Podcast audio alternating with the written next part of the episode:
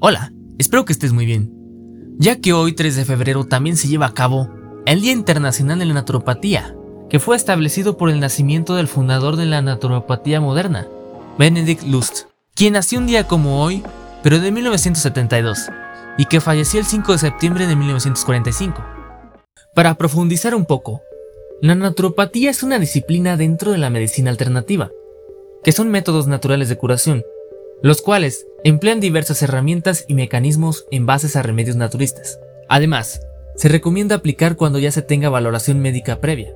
Se basa en la capacidad de autorrecuperación de nuestro organismo, favoreciendo la eliminación de químicos, toxinas, bacterias, virus y parásitos, en lugar de solo conseguir alivio sintomático.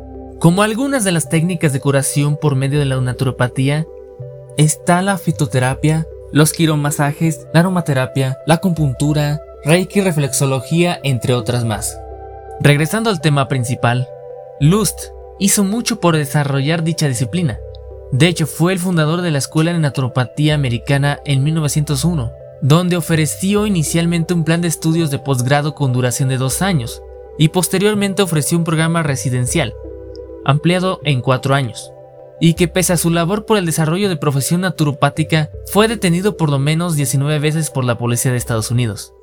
Espero que te haya gustado esta breve información. Si es así, síguenos para más contenido. También compártenos en redes sociales. Te encuentras sintonizando en el calendario, donde cada fecha es recordada. Nos vemos el siguiente día con más contenido. Hasta pronto.